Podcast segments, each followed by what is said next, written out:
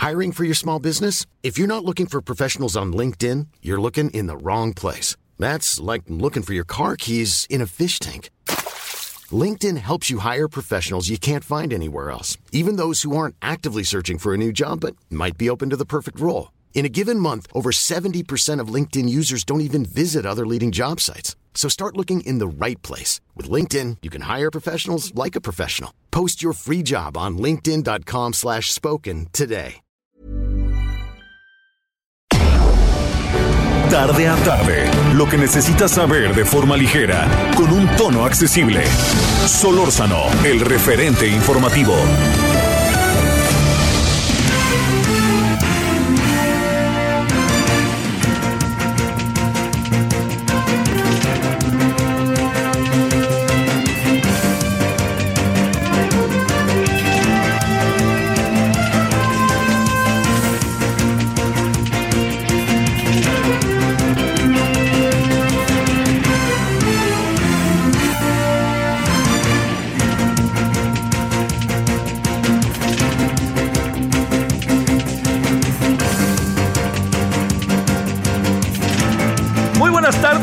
Gracias que nos acompaña tarde de día, miércoles, mitad de semana, Día de la Bandera. Una fecha importante en la historia de nuestro país, muy importante. Pues es el día en que se conmemora el lábaro patrio. Entiendo que podrán ser palabras que a lo mejor resultan muy como muy engoladas, ¿no? Así, pero pero significa que esto es lo que nos identifica. Donde usted va, a ver, yo le diría a donde vaya, incluso del país, o si va al extranjero, si usted ve la bandera, pues hay un signo ahí de identidad, ¿no? Ese, es- ese soy yo, eso es lo que tiene que ver conmigo, ese es mi país, ese es mi entorno, esa es mi nación, ese es lo que quiera. Pero eso tiene que ver conmigo. Yo como mexicano tengo un signo de identidad, tengo varios signos de identidad, uno de ellos es la bandera que además yo le diría, este, eh, digamos, en los eventos deportivos, por ejemplo, cuando México participa, un mexicano participa en el mundo, pues ahí lo ven. Digamos, vamos a poner el ejemplo más claro, que es el Checo Pérez. Cuando de repente el Checo Pérez gana, como ganó de manera espectacular, maravillosa, un gran premio, lo que hace es traer, colocar a sus espaldas la bandera, como si la bandera se convirtiera en un, en un, ¿qué será? Como en una chamarra o algo parecido, ¿no? Que uno se lo pone. Bueno, junto con esto, también en muchas otras ocasiones ha sucedido que, eh, por ejemplo, Rafa Márquez cuando el Barcelona ganó la Champions, eh, Rafa Márquez con el Barcelona, lo que hizo Rafa Márquez fue eh, cuando empezaron todos a andar, le apareció alguien con la bandera mexicana y entonces todo mundo identificaba, mira, ese cuate Márquez, el 4 de México, del Barcelona, es de México. Son los signos de identidad, ¿no? Pero tiene más que ver con muchas otras cosas, ¿no? Son los signos de identidad así de personas, etcétera, pero tiene más que ver con una historia con una historia de que se construyó a lo largo de mucho tiempo en el país, el águila devorando una serpiente, todas estas cosas que seguramente usted se fue aprendiendo a lo largo de muchos años en la escuela, pues esto es muy, muy, me atrevo a decir, pero de, de enorme, así le diría yo, de enorme relevancia. Signos de identidad, eso es muy importante. Signos de identidad de la Virgen de Guadalupe, signos de identidad de la bandera nacional. Esas cosas son que créame, son verdaderamente nos, o sea, acaban entrando en nuestras raíces, son emocionantes. Y hoy se está celebrando y se celebra en Iguala porque ahí fue donde se llevó a efecto el pacto, en donde el, el plan de Iguala, donde a partir de ahí pues empezamos como a, a crecer y a decir ahí viene esa nación que se llama México, ¿no? Como tal, y además independiente, etcétera. Bueno, ese es uno, hoy es 24 de febrero.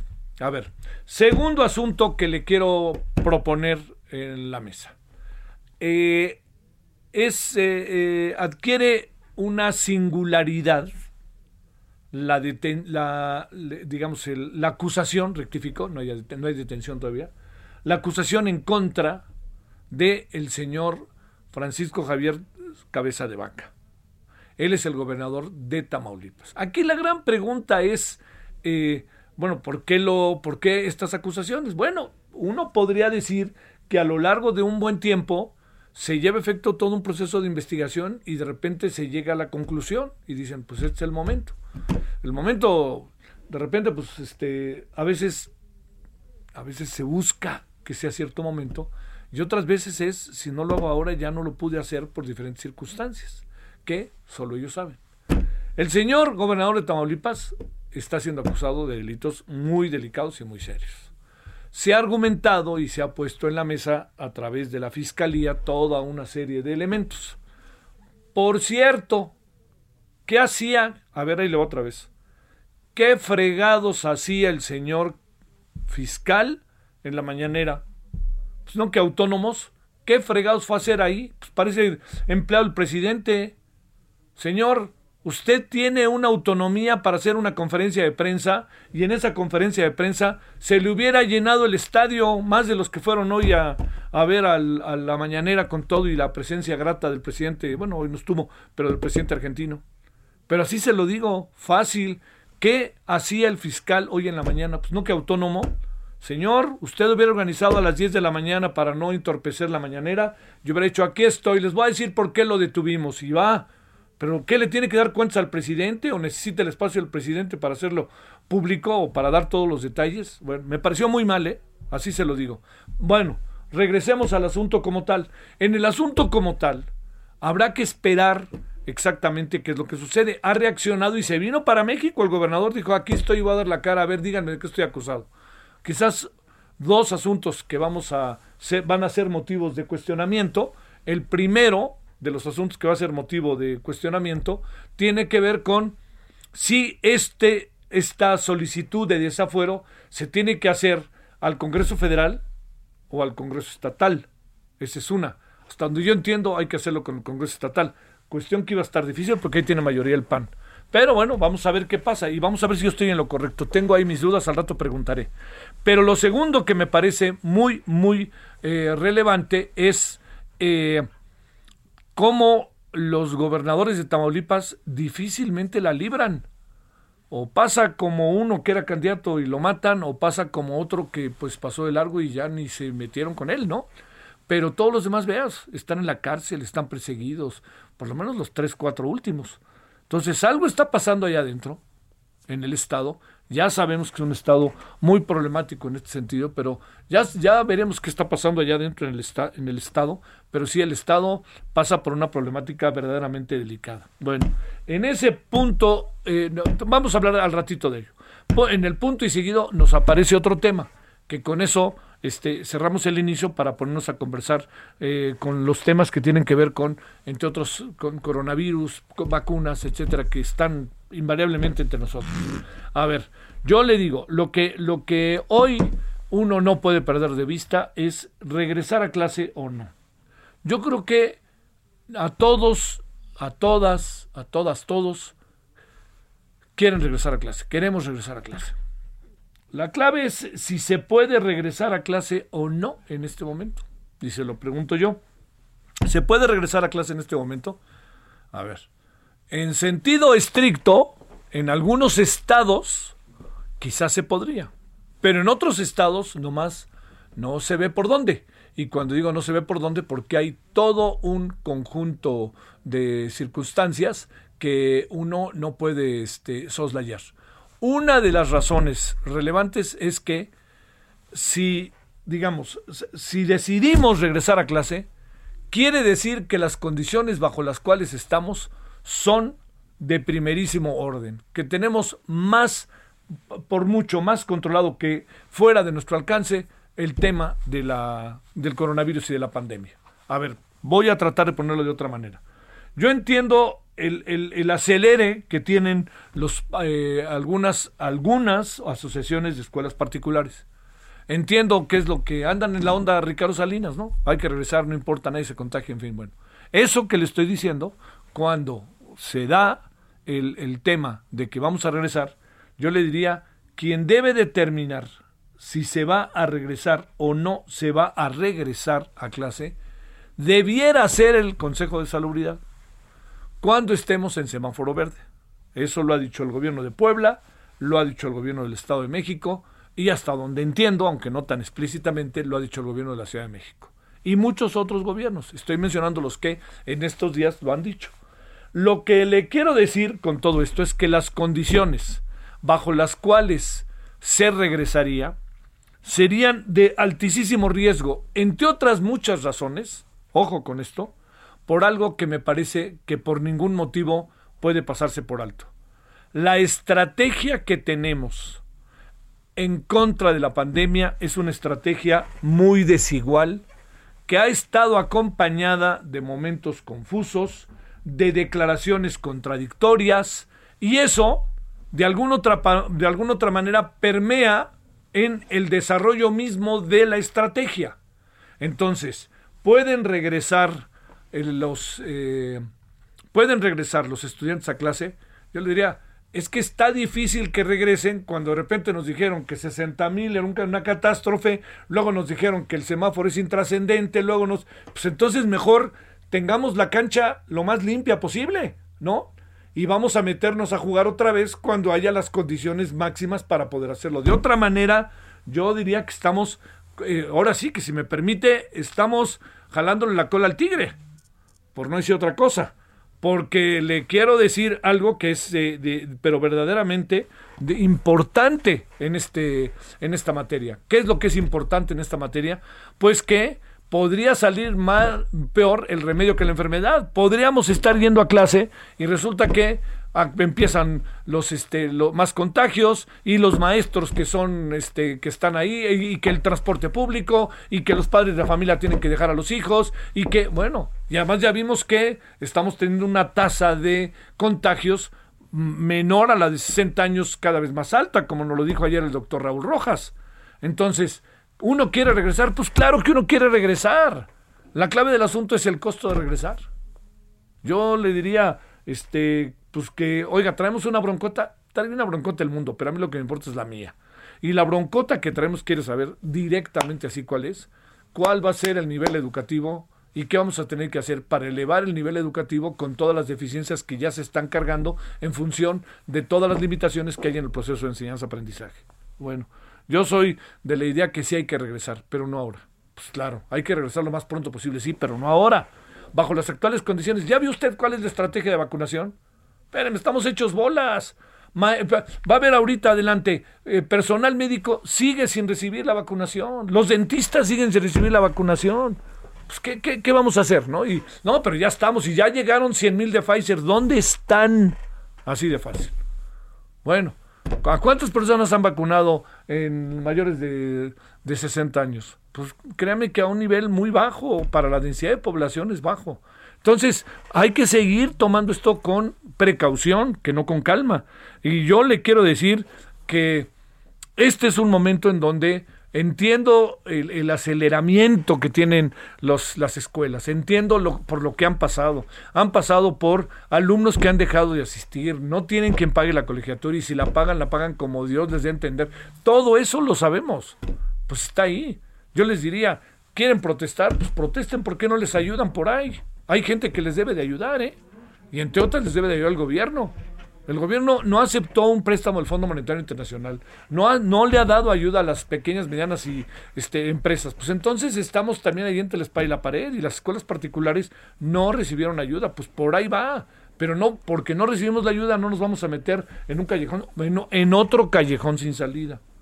Bueno, ya saben con quién protestar, pues vayan y díganle, ya saben quién, que pues por qué no le entra, ¿no? ¿Por qué no le entra con su cuerno? Para decirlo de manera sumamente, este, sumamente cotidiana, ¿no? Pero bueno, yo estoy de acuerdo en que hay que regresar, por supuesto, pero insisto, hay que regresar, que quede clarísimo, con certezas. Hay que regresar con certezas, no a ver qué pasa, ¿no? Sí, es que vamos a dar clase en lugares externos, sí, y si los niños tienen frío y se nos enferman hora de gripa, y se nos enferman o les da catarro, no, no es que los maestros, y si el maestro viene de casa de quién sabe dónde y se sube al transporte público, tenemos garantías de todo eso. Tenemos que pensar qué hacer bien. No, no, yo le diría, este, lo diría otra vez con un dicho mexicano muy claro, no te calientes granizo, aguanten tantito más. O sea, si me pregunta a mí qué quiero, que ya regresen, pero el costo puede ser muy alto. Y yo diría, si el Consejo de Salubridad existe, porque parece que lo único que existe es López Gatel, que hasta nos enteramos que lo van a ver a las, a las lo van a ver a las, a, las conferencias de las 7 de la noche. Para desearle los periodistas que se reponga. Este, yo también lo deseo, pero no, no, hay necesidad de hacer eso públicamente, ¿no? Este, digamos, en un lugar como una conferencia. Pero lo que me quiero referir es, espérenme, todos, este, no es solamente el vocero, hay un consejo de salubridad, ese consejo de salubridad, ha, ha, habido momentos en que se ha hecho valer y hay momentos en que no se ha hecho valer.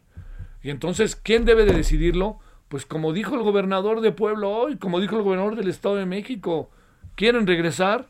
Pues que regrese el verde. Así de fácil. Señor López Gatel, sé que nunca me ha escuchado, pero señor López Gatel, verde es el semáforo y el semáforo sí es trascendente. Esto es lo que hay que pensar y es lo que hay que diseñar y hay que crear condiciones. Mire, la carrera entre las vacunas y los contagios la siguen ganando los contagios por mucho. La llevan así de calle. Entonces, ojo con eso. No porque el presidente diga que lo, le hemos atacado muy bien la pandemia. Perdón, señor presidente. Digo, vamos a hacerlo de esta manera. Vea lo que dice el mundo respecto a cómo México ha manejado la pandemia. Oiga, no su cuate de Argentina, que nos cae muy bien, ¿eh? Pero no el presidente Alberto Fernández que va a decir, claro, pues desde que llegó usted todo es diferente en el mundo. No es cierto. Hay muchas cosas que estaban pasando en este país muy buenas que el presidente se ha dedicado a deshacerlas. Entonces, yo le diría así de fácil. ¿Queremos regresar a clase? Sí. ¿Presenciales? Sí. ¿Podemos regresar ahorita? No. Por ahora no. Vamos a meternos en un lío mayúsculo, más contagios, más fallecimientos, más incertidumbre, más duda. Y mientras no tengamos un proceso de vacunación realmente garantizado, vamos a seguir en la misma. Cuando nosotros veamos la luz del túnel menos tenue que ahora, va a ser momento para empezar a darle vuelta. Porque otro asunto que hay que atender ya con el tema educativo es qué tanto estamos retrasados respecto a lo que debíamos haber tenido ahorita en función de la pandemia y en función de las dificultades que hubo para echar a andar este, la educación por televisión. Bueno, a darle vueltas. Tres asuntos este, importantes. El Día de la Bandera, uno, muy importante. Eh, segundo, este, el caso de Tamaulipas y el empleado del presidente, ¿no? Que es el señor Alejandro Gersmanero, porque fue ahí a la, a la, a la mañanera a decirle, a, pues, a, hacer acto de presencia. Señor presidente, le voy a contar lo que estamos haciendo. Pues no queda autónomo, Dios santo. Bueno, y tercero, el, bueno, sin quitar la responsabilidad eventual que tenga el señor, eh, que tenga el señor este, Francisco Javier Cabeza de Vaca. Y tercero, el tema del el regreso a clase que está insistente para el primero de marzo. Sí regresemos, pero no por ahora créame. Hay que buscar la manera de regresar, sí, pero no por ahora. Ahora las 16 con 17 en este 24 de febrero, Día de la Bandera del 2021. Solórzano, el referente informativo.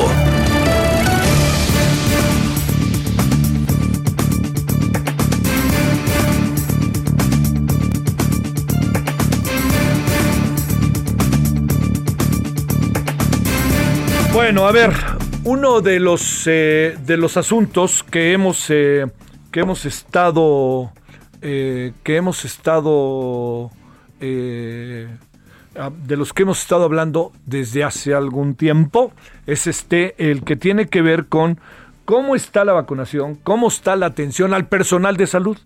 De nuevo le hemos pedido a Mayra Chávez Reyes, enfermera del, en el Instituto Nacional de Pediatría, eh, que esté con usted y con nosotros. Querida Mayra, te saludo con gusto. ¿Cómo has estado? Buenas tardes. Hola, muy buenas tardes. Aquí este, acompañándolos esta tardecita. Con gusto. Eh, Muchas gracias. quejándonos y extendiendo este, una invitación, no nada más, yo creo que a hospitales, sino a centros de salud, a institutos, porque creo que no somos los únicos que estamos eh, presentando el problema de la falta de vacunación y la, la carga de trabajo que a la que nos estamos exponiendo cada día más y que finalmente no nos dan solución, ¿no? Las autoridades no nos dan solución. El día de hoy, por decir, en el Instituto Nacional de Pediatría llegó una cantidad buena de, vacunas en las que solo fueron vacunados médicos residentes de nuevo ingreso. Ellos ingresaron apenas antes y ya tienen su vacuna asegurada. Nosotros estamos trabajando desde el año pasado sin vacuna y no tenemos derecho a vacuna porque el director dice que estamos en segundo plano, ¿no? Entonces yo creo que aquí es 50 y 50, tan valioso es su trabajo y digno de un médico como también nuestro trabajo, ¿no? A ver, eh, es importante. Vamos, vamos a plantear, si te parece, de, de, de, origen el asunto. Claro. Este, eh, ¿Cuál es, eh, digamos, la condición bajo la cual ustedes están trabajando? Eh, ¿Qué les dicen? ¿Con qué tipo de, de material trabajan? Cuando hablan del tema de las, de las vacunas, ¿qué es lo que les plantean? porque el presidente dice que está a nada de terminar todo el proceso de vacunación al sector salud. A ver, entremos por ahí si te parece. Bueno, en el instituto somos más de 800 enfermeras, las cuales ni siquiera yo creo que un 20% está vacunado.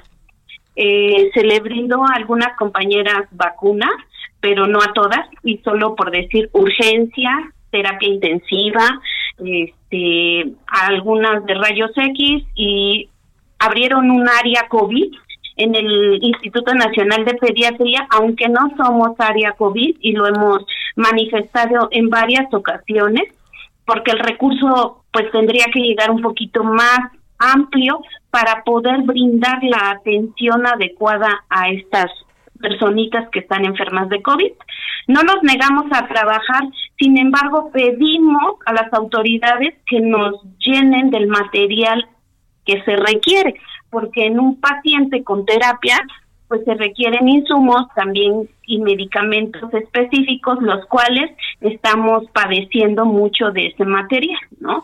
Entonces, ese es el, otro detalle. El instituto abrió un segundo piso donde instaló el segundo piso área COVID, lo cual no deberíamos tener porque nosotros no somos un hospital COVID, sin embargo tenemos un piso completo de COVID lo cual ahí el, el director es el que dice que no perdón no podría negar el este la, la atención y estoy de acuerdo pero se supone que el hospital Federico Gómez él sí es centro covid donde tendríamos que referirlos y brindarles la atención requerida ya que no tenemos los insumos necesarios a ver esto quiere decir que por lo menos, ¿hay algún motivo por el cual les dicen que no les van a dar la vacuna? Decir algo así, hay otra prioridad, importa mandarla. Los médicos. Los médicos. ¿Eso quiere decir que entonces ya todos los médicos fueron vacunados o no? El día de hoy, todos los médicos residentes que ingresaron antier esto quiere decir nuevos ingresos, o sea, son como estudiantes, todos esos médicos ingresos hoy fueron vacunados, su primera dosis, cuando nosotras estamos trabajando desde el año pasado y no hemos tenido derecho a una vacuna. Ajá. Este, y cuando han protestado, les dicen, eh, Mayra, lo que hace un momento me decías. O sea, dicho de otra manera, no, si están en la lista, más bien fórmense pues en Ecatepec o en alguna alcaldía o qué pues nos hacen comentar que finalmente algún día llegará. Ellos calculan que hasta marzo nos llega la vacuna, lo cual pues estamos eh, molestas porque finalmente estamos expuestos todos y más nosotros están al estar al pendiente del cuidado de los pacientes. Yo creo que tan valiosos son los médicos como también nuestro trabajo y debería ser 50-50. Si llegan 100 vacunas 50 enfermería y 50 los médicos. Sin embargo, no se nos está dando la, las prioridades y las atenciones correctas que deberían de ser para todo el personal de enfermería, ¿no? Ah, este, eh, eh, para decirlo claro, no se ve por dónde vamos a resolver el asunto, para decirlo claro, claro. Sí, de hecho hoy nos decía el director que podríamos manifestarnos si queríamos fuera en, no sé, en el Zócalo, en donde quisiéramos, porque pues él no, no tiene para cuando darnos vacuna, igual y hasta marzo se puede que tengamos la vacuna, pero la mayoría pues no tiene la vacuna. Yo creo que somos un 20% las que fueron vacunadas sin embargo, no todas están vacunadas. Eh, estamos expuestas, repito, tenemos un área, un segundo piso de COVID que cuando salen esos niños se mandan a diferentes pisos. Y digo, al final de cuentas, para saber hacia dónde se refieren, pues es un arma de doble filo, donde se debería brindar todo lo que se requiere en material, lo cual ni cubrebocas nos dan, más que dos cubrebocas de los sencillos, ¿no? Eh, no tenemos guantes, no tenemos mucho material que se requiere para brindar la atención para nuestros niños, ¿no? Bueno, por lo menos hablamos, Mayra, y seguiremos hablando. Muchas gracias, Mayra Chávez Reyes, enfermera en el Instituto Nacional de Pediatría. Gracias, Mayra. Muchísimas gracias. Hasta luego, cuídate mucho. Es que eh, ese es un asunto muy... Debido a que la estrategia ha sido un poquito confusa, eh, dije bien un poquito confusa, ¿eh? porque yo creo que hay cosas que han salido, están empezando a salir muy bien. El problema sigue también que es groserísimo el que no haya vacunas, ¿no? Pero ya sabemos por qué. Pero el asunto me pregunto, ¿no será obligación del Estado, del gobierno, terminar de una vez por todas de vacunar a todo el sector salud? ¿No es una obligación? ¿No es una prioridad? Pausa. El referente informativo regresa luego de una pausa. Estamos de regreso con el referente informativo. Muy buenas tardes amigos del Heraldo Radio. Seguimos aquí en el referente informativo con Javier Solórzano y también para platicar con todos ustedes amigos y amigos cómo andan en el amor, cómo andan en esa eh, comunicación con la pareja, porque es tan importante como Pausazo nos dice, que dure, que dure mucho y sobre todo hay que unir fuerzas. ¿Cómo estás, Pausazo? Platícanos de este tratamiento que, bueno, pues ha servido para muchas parejas. Ay, para muchísimas, mi Moni. La buena noticia es que este tratamiento estaba ayudando mucho en Europa y aquí en México, pues nos hacía falta y ya llegó. Ya llegó aquí Black is the New Blue. ¿Y qué es esta belleza? Bueno, si usted quiere mayor potencia, mayor placer, mayor rendimiento en su vida íntima, pues esta es la respuesta. ¿Qué es? ¿Cómo consiste? Bueno, es un suplemento alimenticio que usted se tiene que tomar es un tratamiento y se va a sentir espectacular. Moni no va a tener efectos secundarios dolor de cabeza, hipertensión, incluso infartos, eso no lo va a tener. No va a durar cuatro horas como aquellos tratamientos antiguos. Este tratamiento hace que tú dures lo que quieras durar, en el momento que quieras, porque puedes. Y así, hombre, tú vas a gozar y vas a hacer gozar a tu mujer. Llama en este momento al 800 2305 mil, 800 2305 mil, porque si tú marcas ahorita, te llevas Black is the New Blue y te quiero consentir a ti y a tu mujer. Así que si marcas ahorita al 800 23 cinco mil, en la compra de uno se va el siguiente gratis. Gratis para ti, en la compra de uno, el segundo va completamente gratis. Black is the New Blue es la nueva tecnología, digámoslo así, del amor, de la pasión. Así que, mujer, si tú quieres consentir a tu marido también, échate una llamadita al 800 mil y pide Black is the New Blue porque compras uno y te llevas dos. Muy buenas recomendaciones, Pau. Así es que hagan la prueba. Muchas gracias, Pau. Gracias a ti, mi Moni. Continuamos aquí con Javier Solórzano. Solórzano, el referente informativo.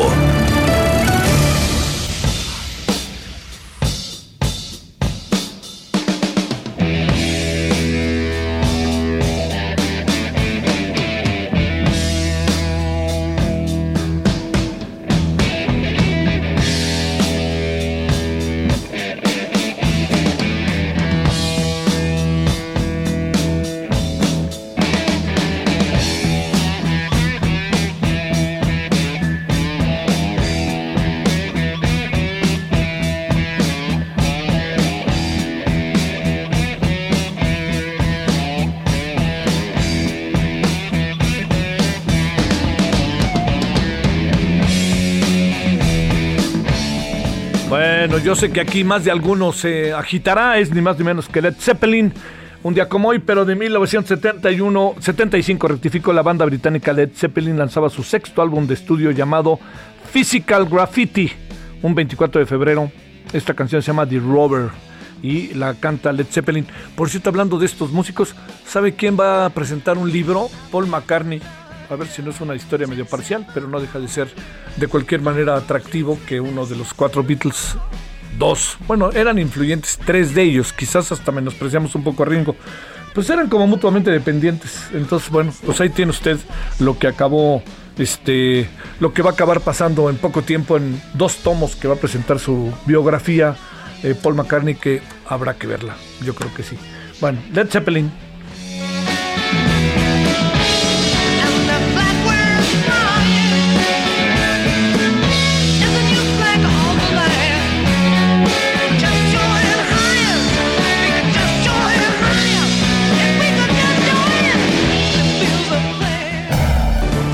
Solórzano, el referente informativo.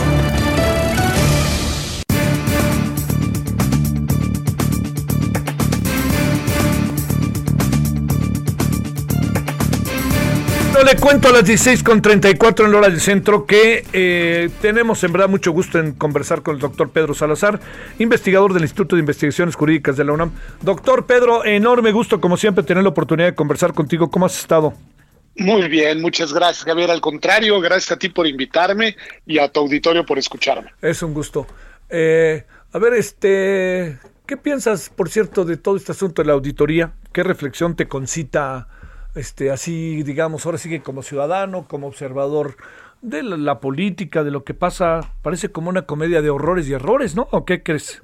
Pues sí, sobre todo de horrores, la verdad, Javier, porque eh, es muy importante contar en un Estado constitucional digno de ese nombre y, en fin, un Estado con órganos eh, que sean independientes de las decisiones políticas de los gobiernos y que tengan capacidad de realizar acciones de control, verificación, seguimiento, de transparentar y eventualmente de denunciar, pues cuando existan irregularidades, que yo, no sé si las existen o no, eh, solo sé que en un informe se planteó que las había y que la manera en la que se suceden los hechos, desde un reclamo presidencial hasta una rectificación inmediata de la, de la auditoría, pues no es una buena noticia, porque eh, si había un informe con esos datos y hay una aclaración por parte del Ejecutivo que se vale del gobierno en turno, bueno, pues que se desahogue eh, pues con el tiempo que lleve los procedimientos eh, y que no sea simplemente una especie como de pasmo y, rectificación y casi casi disculpa por parte del auditor superior de la nación. Es, es, muy fuerte, ¿no?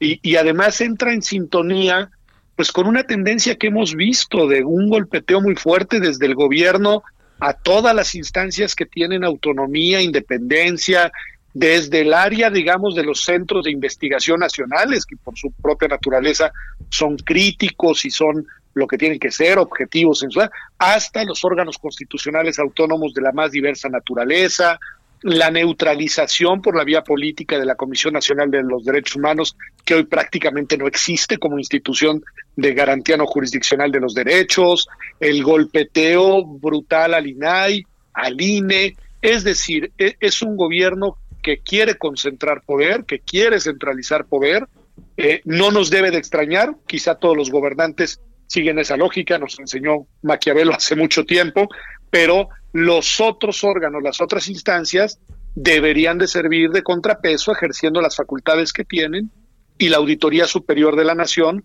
pues es eso, una instancia de control del buen uso y ejercicio de los recursos públicos que son de todos, no de unos, no, no de quien gobierna, y no para las prioridades de quien gobierna, son de todos, ¿no? Oye, todas. Eh, fíjate, estaba leyendo ahorita, a este, digamos, un tuit de un personaje común que es Daniel Moreno, que dice en Pájaro Político que las eh, exigencias, las para ser preciso, dice, crecen 56% las quejas por falta de datos en respuestas de transparencia. Por ahí, pues va, por ahí va también el asunto. Ah, no, a ver, la resistencia de este gobierno a la política de transparencia que inició desde el año 2000 es brutal.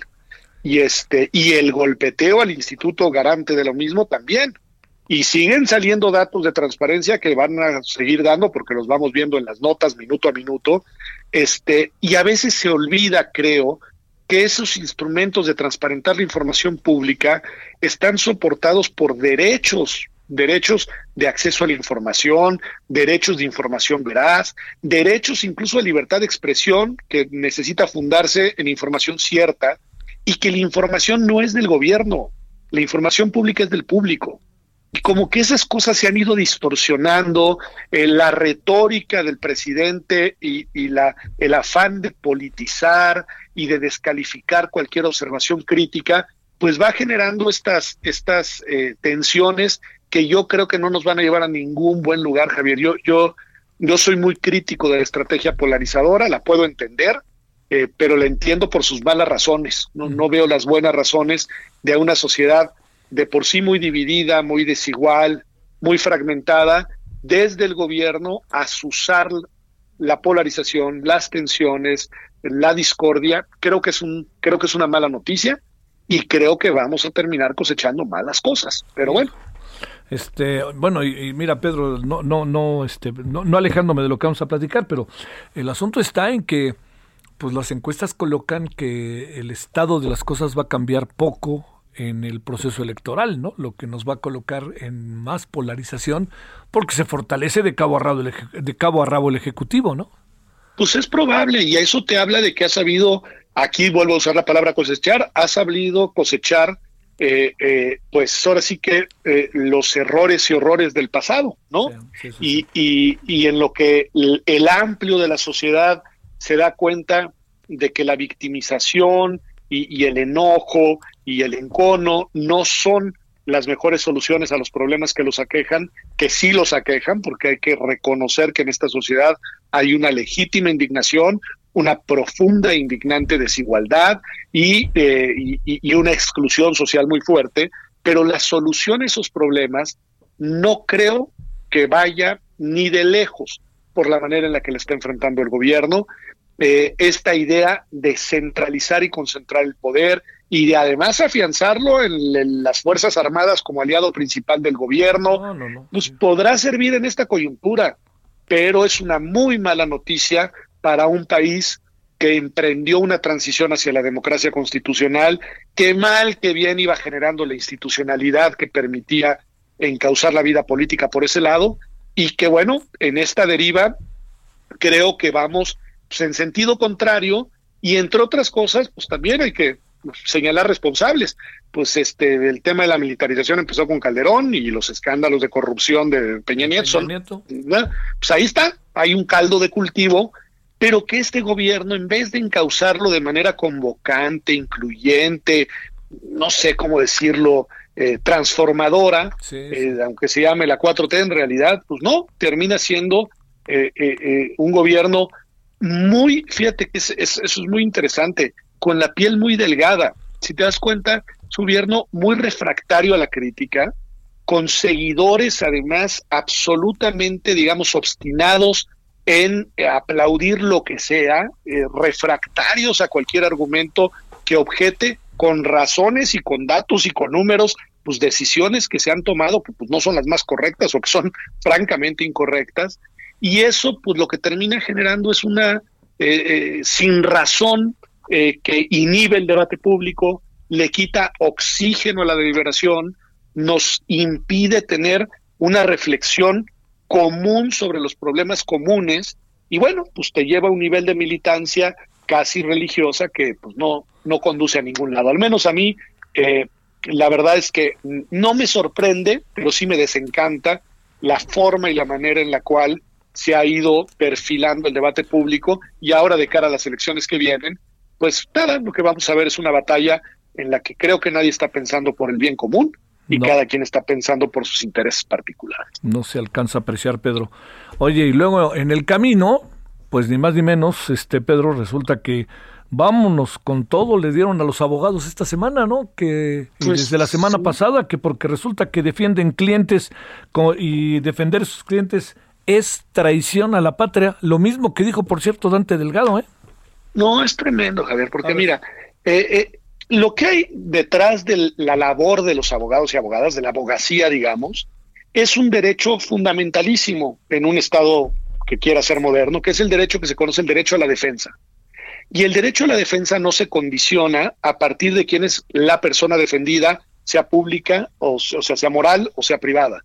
Eh, el derecho a la defensa es una garantía de protección en un Estado de Derecho que deben de tener todos a través de personas expertas en la profesión jurídica que lo que van a hacer es a partir de un legítimo o no legítimo, legal o no legal, eso ya lo dirá después un juez, pero reclamo de alguien que siente que ha sido agraviada por una decisión, ya sea de un particular o sobre todo de una autoridad, bueno, pues lo que debes de poder es acceder a un profesional de, eh, pues de la, del quehacer jurídico, digamos, que lleve tu caso y que te permita defenderte. Ya después, vuelvo a decirlo, eh, que alguien acuda a un profesional de la, del derecho para que lo defienda no quiere decir que tenga razón. Quiere, quiere decir que tiene derecho a que alguien lo defienda. y luego le tocará a la autoridad judicial correspondiente determinar pues cuál de las partes está en lo cierto y cuál no. En este caso concreto de la materia energética, bueno, pues el gobierno tomó una decisión, por decirlo menos polémica. Yo no soy experto en el tema, así que no me pronuncio sobre las vicisitudes, minucias y cuitas del asunto, eh, pero hay quienes se van, porque ya lo vimos, a resentir de los efectos que esa decisión tiene en lo que consideraban derechos adquiridos.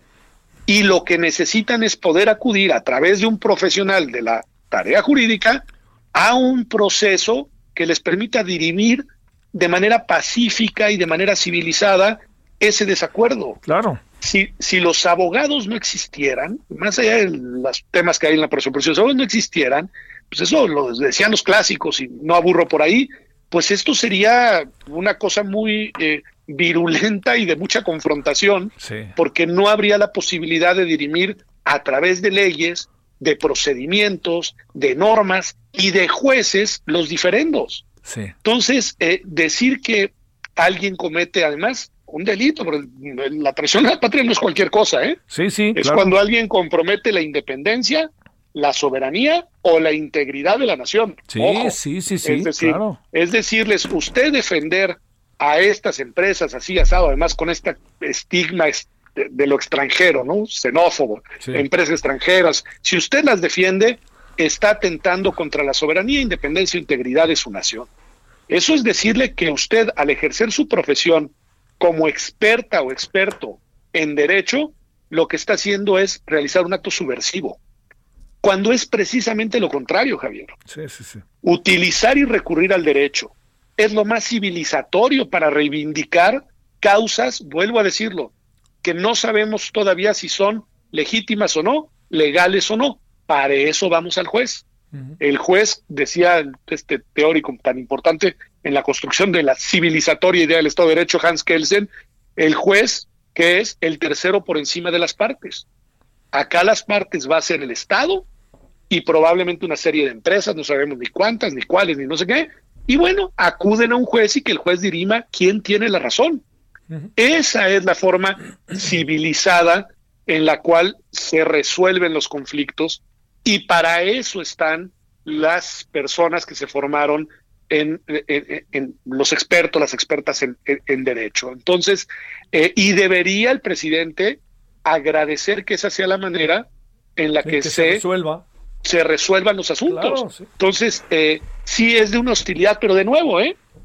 Es, él tiene una idea, él plantea una reforma, él dice no me le cambian ni una coma a esta reforma, ahí están sus bancadas en la Cámara obcecadas en cumplimentar cualquier instrucción presidencial, entonces tampoco los legisladores representan al gobierno, no a sus electores, los de Morena, ahí están, y luego el presidente ya previene, cuidadito con venir a litigarme en contra porque los voy a considerar traidores a la patria. Oye, ese me parece muy desafortunado. El, el, anuncio va directito también a lo que viene con la reforma eléctrica, por supuesto, ¿va? Es, que es a todas, son discursos inhibitorios, Javier, pero además que terminan teniendo efecto. Yo acabo de terminar un libro que se publicará próximamente sobre eh, la discusión esta de la Corte de la consulta de los expresidentes, ¿no? Sí. En la cual no le veo jurídicamente ni pies ni cabeza lo que decidió la Corte, pero ¿a dónde voy con mi punto? A la Corte y a los jueces los trajeron durante meses con declaraciones, con intimidaciones, con tal. Bueno, pues terminan siendo obsequiosos, lo cual es muy lamentable, pero en decisiones simbólicamente muy importantes, ¿no? Eh, es decir, esta estrategia de golpear, de amedrentar, de intimidar, termina debilitando a las instituciones del Estado. Y en este caso, es a los y las abogadas que no son ciudadanos de a pie, ni siquiera son autoridades como si lo son las y los ministros de la Corte, ¿no? Es decir, eh, y nadie gana, Javier, porque además lo que a veces no piensan es que van a ser, espero que sí sean seis años, se acabó, pero se van a ir. Y la gran pregunta es, ¿y qué vamos a dejar? ¿Qué vamos a dejar?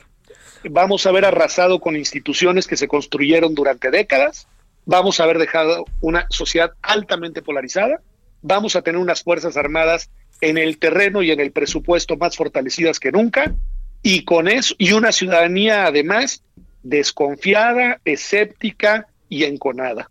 Pues no sé qué democracia vamos a lograr tener en la próxima, en el próximo lustro, ¿eh? Sí, oye, no te digo. Oye, y en una de esas el próximo junio, ¿eh? Pues ahí está, y puede ser. Por ejemplo, los golpes insistentes, constantes, infundados al INE, que es el árbitro de la disputa electoral, lo cual además te va anunciando una estrategia de descalificación, un resultado que no les parezca aceptable, como si eso lo determinara la autoridad electoral y no los electores. Entonces, sí, sí, yo la verdad es que sí, este, eh, veo un escenario muy sombrío, veo un presidente muy soberbio, veo unos seguidores muy obcecados y veo además lo más duro en un contexto de polarización, que es no hay puentes de comunicación. Mm. Un diálogo entre personas que no se escuchan unas a otras y que solamente quieren escuchar lo que confirme sus propias convicciones, sus propios prejuicios, su propia ideología. Y eso es profundamente antidemocrático. A ver, déjame plantearte un último asunto. Decía yo al inicio hoy de la emisión, Pedro, que no me parecía, no sé si la palabra sea prudente o si quieres pongámosle otra, la verdad que no sé qué palabra utilizar, pero que me parece que no tiene mucho sentido y que echamos como pasos atrás que hoy haya ido el fiscal a explicar en la mañanera el porqué de la acusación en contra del gobernador de Tamaulipas. Pues ¿dónde anda la autonomía? A ver, eh, ¿hay algo que lo impida o hay algo que... Entiendo que es un asunto también de formas, ¿no? De formas que se deben de respetar entre los poderes, pero no sé, ¿me excedo en la interpretación o qué piensas? No, yo coincido contigo. Es como cuando se presentó la reforma judicial con el ministro presidente también en una conferencia matutina. Es decir, pues uno dice, pues no, si pues cada quien en sus espacios y en sus gestiones, eh, al, al dar una explicación pública desde un acto, porque no hay que olvidar, la conferencia que da el presidente todas las mañanas es un acto de gobierno, de gobierno, y está bien que él lo haya decidido hacer así, está dentro de sus facultades, competencias, posibilidades, ya tendremos la otra discusión del Tribunal Electoral y los tiempos electorales, pero en fin, que haya ese acto de gobierno no no es censurable en sí mismo, te puede gustar o no, la puedes escuchar o no, la puedes seguir o no, pero que los titulares de órganos con autonomía constitucional frente al gobierno vayan a justificar sus decisiones en ese espacio es un acto de sumisión absolutamente, digamos, inaceptable y yo diría, e incluso Javier, además de inaceptable, es absolutamente eh, negativo para su propia causa. Porque ir a explicar en ese espacio que no hay razones políticas para iniciar una averiguación, pues politiza el discurso. Y da, eh, genera más suspicacias que claridad al respecto. Porque dice, ¿y por qué no lo va? ¿Por qué nos viene a decir que no hay razones políticas sentado en la mesa del presidente de la República, del cual usted es constitucionalmente autónomo? Sí. ¿No?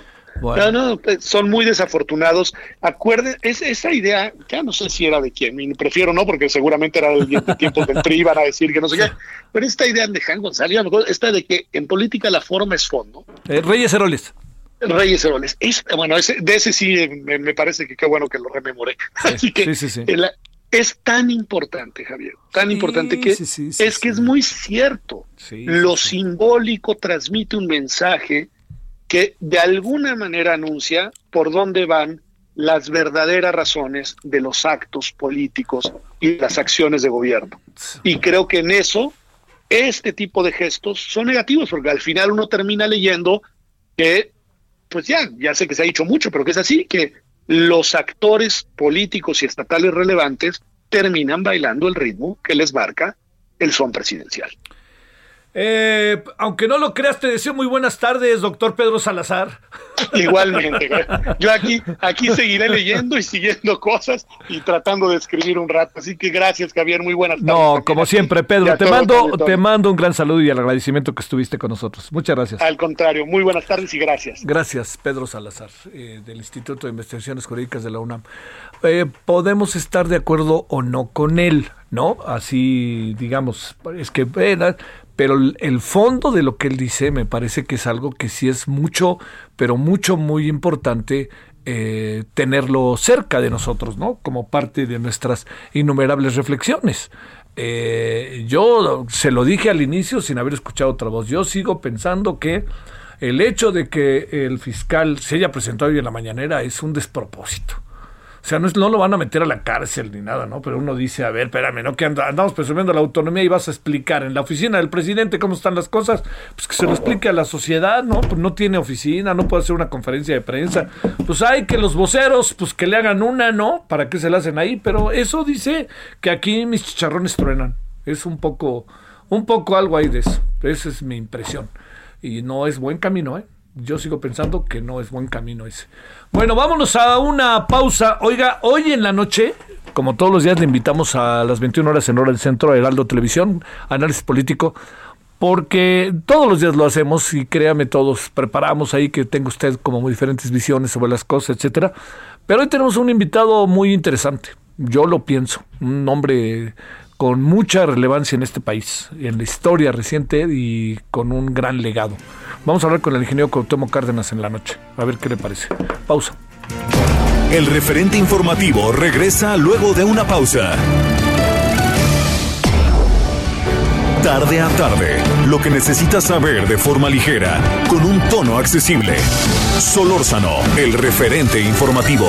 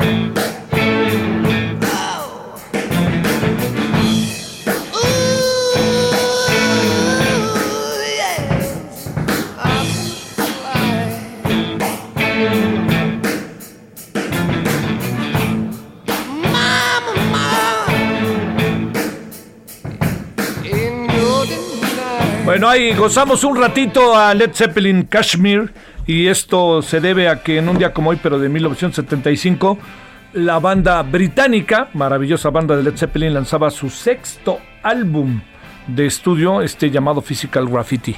Bueno, ahí está Led Zeppelin para que lo gocemos.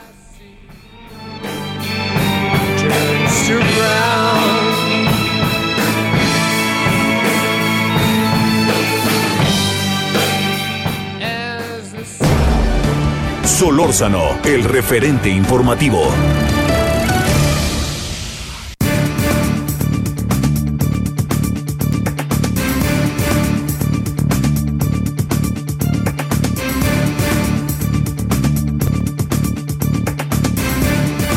Bueno, le queremos agradecer a la maestra Ángeles Estrada, directora de iniciativa de la iniciativa de, la, de transparencia y anticorrupción en el TEC de Monterrey. Maestra Ángeles, ¿cómo has estado? Buenas tardes, gracias. Hola Javier, buenas tardes. Muchas gracias a ustedes. Bueno, hay varios asuntos ahí en la mesa, pero hay uno que ha sacudido a la opinión pública. Me parece que con justa razón, no solamente a los panistas, sino un poco por todas las interpretaciones que hay y por la forma en que se están haciendo las cosas. Te pregunto, ¿qué quiere, qué piensas, qué ves de todo este asunto de Tamaulipas? Bueno, pues efectivamente la noticia de, que van a solicitar, eh, digamos, el, el inicio de lo que se llama el juicio de procedencia o también se le llama juicio de desafuero, ¿no? Y básicamente, pues eh, la idea de, de, hacerlo atiende a que existió una denuncia por enriquecimiento ilícito en contra de, de, Francisco Cabeza de Vaca y adicionalmente a eso, la Unidad de Inteligencia Financiera hizo una investigación a partir de la cual acreditó que existe pues movimientos extraños entre abril y diciembre del 2019 que parece ser que se configuran como una triangulación financiera por más de 42 millones de pesos con empresas fantasmas. Entonces, a partir de estos de estos hechos se requiere em, como como como eh, el gobernador está en funciones, pues se requiere iniciar con este juicio de procedencia o, o mal llamado juicio de desafuero, ¿para qué? Para poder quitarle la inmunidad digamos, eh, procesal que tiene por su encargo y entonces poderle iniciar un juicio penal. Eh, y las, los delitos que han mencionado son delincuencia organizada, operaciones con recursos de procedencia ilícita y defraudación fiscal que no son cualquier cosa. Claro, eh, este, hay elementos que tú alcanzas a apreciar, este, esto un poco aparece intempestivamente, se viene llevando efecto un proceso, eh, se da en un día también particularmente, ¿no? Encargados, metidos en este famoso debate sobre la Auditoría Superior de la Federación y otras cosas. Hay una parte inevitablemente de interpretaciones políticas. ¿Le entramos a eso o no le entramos o nos quedamos nada más con la fiscalía? Y un fiscal que fue a informar de lo que está haciendo, ni más ni menos que en la mañanera en lugar de crearse su propio espacio como Fiscalía Autónoma justamente por eso, Javier, qué bueno que lo mencionas, creo que no podemos dejar de lado la parte política, porque al final del día ellos son los que meten ese elemento, ¿cierto? Entonces, esto que acabas de decir es muy importante, lo tuvo que haber, este anuncio se tuvo que haber hecho por las vías institucionales y la mañanera no es esa vía o no es la vía idónea para hacer esto. Entonces, claro, comienza uno a pensar, bueno, ¿será que y, lo, y yo me voy hasta un poco más atrás. ¿Será, ¿Será que ahora sí quieren demostrar que van a hacer un buen trabajo porque no lo hicieron con en el caso de, de del general Cienfuegos, que lo platiqué, lo platicamos hace algunas semanas, también en tu programa, y, y digamos, yo siento que desde, y, y, se empiezan a juntar también toda esta serie de cosas, ¿no, Javier? El, eh, lo, lo, de la auditoría superior, que, que si sí se equivocó, que si no se equivocó, que si la Secretaría de la Función Pública, o sea, parece ser que lo tienen, que tienen como, como casos guardados para sacarlos en el momento político, digamos, idóneo, para que eso genere también una, una especie de legitimidad o de relegitimidad del, de, del régimen, ¿no? Parece que es como una especie de, de bueno, en esto estamos muy mal, lo hemos hecho muy mal en esta, pero miren, ahora vamos a tener esta otra oportunidad para iniciar este proceso en contra de este corrupto. Y, y no nos podemos deshacer de esa parte tampoco, no podemos dejarla fuera de, de la ecuación. Este, eh, digamos, el, te pregunto, ¿debió haberse presentado eh, la, la, petición de desafuero se debió haber hecho al Congreso del Estado o al Congreso Federal? Al federal. Al federal, el, el, el 111 constitucional establece que se le presenta, de hecho, a la Cámara de Diputados. Entonces, son ellos los que tienen que eh, determinar si procede o no, por eso se llama juicio de procedencia, si procede o no iniciar con un proceso penal en contra de, de este gobernador. Si deciden que sí, entonces se comunica a la legislatura de Tamaulipas para que ellos realicen el proceso que tienen que realizar eh, a partir del, digamos, del, del, del fuero estatal y después, si deciden que no, entonces se detiene se detiene la investigación, pero eso no quiere decir que se tenga que dejar impune a una persona que probablemente cometió delitos graves, como en este caso parece ser que los cometió, que se presume. Entonces, lo que pasaría o lo que tendría que pasar en caso de que determinen que no, es que cuando el, el gobernador Francisco Cabeza de Vaca ya no sea gobernador, se le inicie o se reinicie ahora sí el proceso eh, que inició la, la Fiscalía General. Eh, entonces, al final es como estamos en un, en un, en, en, diferentes fases. Con primero la fiscalía, fiscalía al Congreso Federal y vámonos al Congreso del Estado. Exacto. Si dice, si, si, la, si el Congreso, eh, si la Cámara de Diputados Federal decide que sí, entonces nos vamos a la legislatura de Tamaulipas. Va a decir que sí. Este, nos vamos a la auditoría, perdón, va a decir que sí, hombre, no, perdón, este, no, Ángeles, va a decir, tú también sabes que va a decir que sí, lo que pasa es que te gané. Este, te pregunto, ¿qué va a hacer el Congreso del Estado? Bueno, el Congreso del Estado tiene mayoría, tiene, tiene mayoría del PAN, ¿no? Exactamente, tiene que realizar un procedimiento para determinar si procede el desafuero o el inicio, digamos, de, de de, el, perdón, la terminación de la inmunidad procesal del, del gobernador y pues ahí él tiene mayoría. Entonces, puede haber ahí un obstáculo, digamos, subsecuente para, para que se inicie un procedimiento penal en su contra. Ajá. Va, va, a decir que no, casi como ya dijimos que nos va a decir que sí, el otro va a decir que no, y entonces aparece lo que hace un momento mencionabas, ahí nos vemos al final del sexenio y nos vemos al final cuando termine cuando termine su encargo ah bueno entonces se supondría que tendríamos que reiniciar el proceso, la investigación, para entonces sí determinar si hubo responsabilidad o no, pero ya no como como servidor público. Claro. Oye, la, la otra parte, es, habrá que ver cómo reacciona el gobernador, ¿no? Porque no es el gobernador, dice, claro, quítenme el fuero porque me voy a defender, ¿no? O al final, digo, ahí sí es todo un enigma. La otra, la otra pregunta que te hago es, este, ¿Qué piensas de la estrategia que está siguiendo el gobernador de venir aquí al Congreso y presentarse esta mañana, etcétera? ¿Tú qué piensas de eso? ¿Cómo la ves?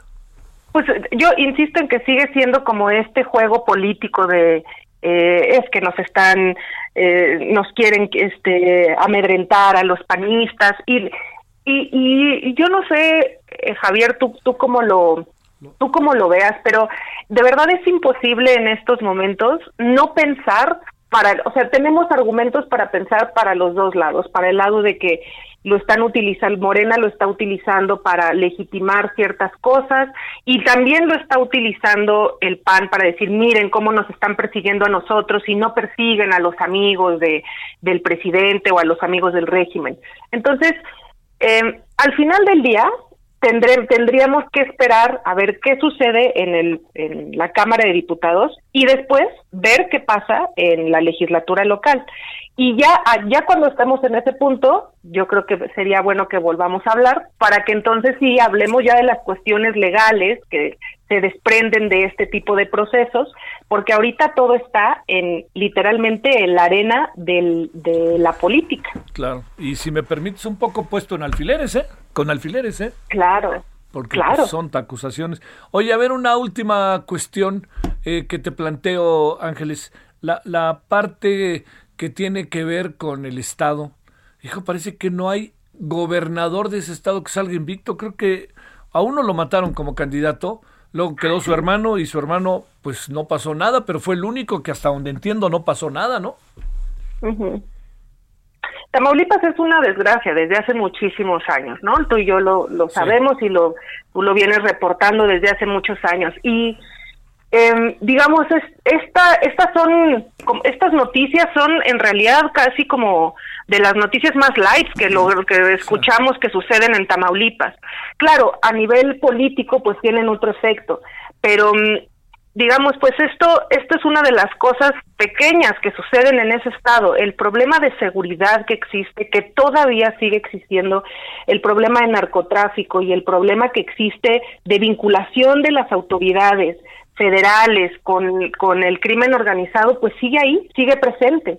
Entonces, pues no, no, o sea, este tipo de hechos lo único que hace, creo, es como marcar un puntito en el iceberg, en la punta del iceberg, eh, ni siquiera nos muestra la, la punta del iceberg, nos, nos muestra un puntito. Abajo hay un problema mucho mayor y que viene de muchísimos años atrás y que con esto no se va no se va a solucionar. No, no se va a resolver. Bueno, este Ángeles, pues gracias, maestra, que estuviste con nosotros.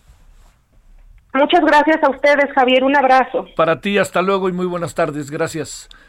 Bueno, ahí tiene usted una mirada sobre el tema Tamaulipas, que está, pues está en, en compás de espera. Es un decir, ¿eh? porque ya está echado a andar. No, pero lo que me refiero es, en la etapa en la que estamos, hay varias cosas que se tienen que definir. Uno, la Cámara de Diputados debe de determinar si se le quita el fuero o no se le quita en función de lo que ha presentado la Fiscalía, que da explicaciones en la mañanera. Bueno, esa Fiscalía, que ya dio explicaciones, que ya solicitó a la, a la Cámara de Diputados, los diputados con una mayoría van a decir, claro que sí, venga de ahí, de esa fuera. Okay. El, eh, por ley, esta Cámara de Diputados, San Lázaro, tiene que enviarle al Congreso local, que tiene mayoría panista, a Tamaulipas, para decirle, quítenle el fuero porque nosotros ya estás. El Congreso del Estado autónomamente determinará si le quita o no el fuero. Yo le adelanto. La Cámara de Diputados San Lázaro va a decir que sí, la Cámara de Diputados Tamaulipas va a decir que no. Y vamos a entrar en un forcejeo, pues este, espero que no muy terrible, como ha sido el caso de confusiones con Rosario Robles, el tema del señor Lozoya. No se nos olvide, el señor Lozoya existe, es un ser humano, ¿eh? Este, por ahí debe de andar. Yo supongo que está lo tienen cuidado, lo tienen, no sé si ahorita todavía Lucy, pues a lo mejor ahorita no está jugando, a lo mejor ya está jugando golf en la tarde, ¿no? Vaya usted a saber cómo lo tienen, pero así de fácil se lo digo, este, en eso estamos porque ha habido una justicia muy rara, rala, a lo largo de las últimas, este, los últimos años, eh, los últimos dos años, en este sexenio, sin perder de vista que si esta ha sido rara, la de otros sexenios ha sido brutalmente rara, para decirlo claro. Bueno, vámonos a las 17:16 en la hora del centro y nos vamos con Paris Salazar. Cuéntanos, Paris, ¿dónde andas?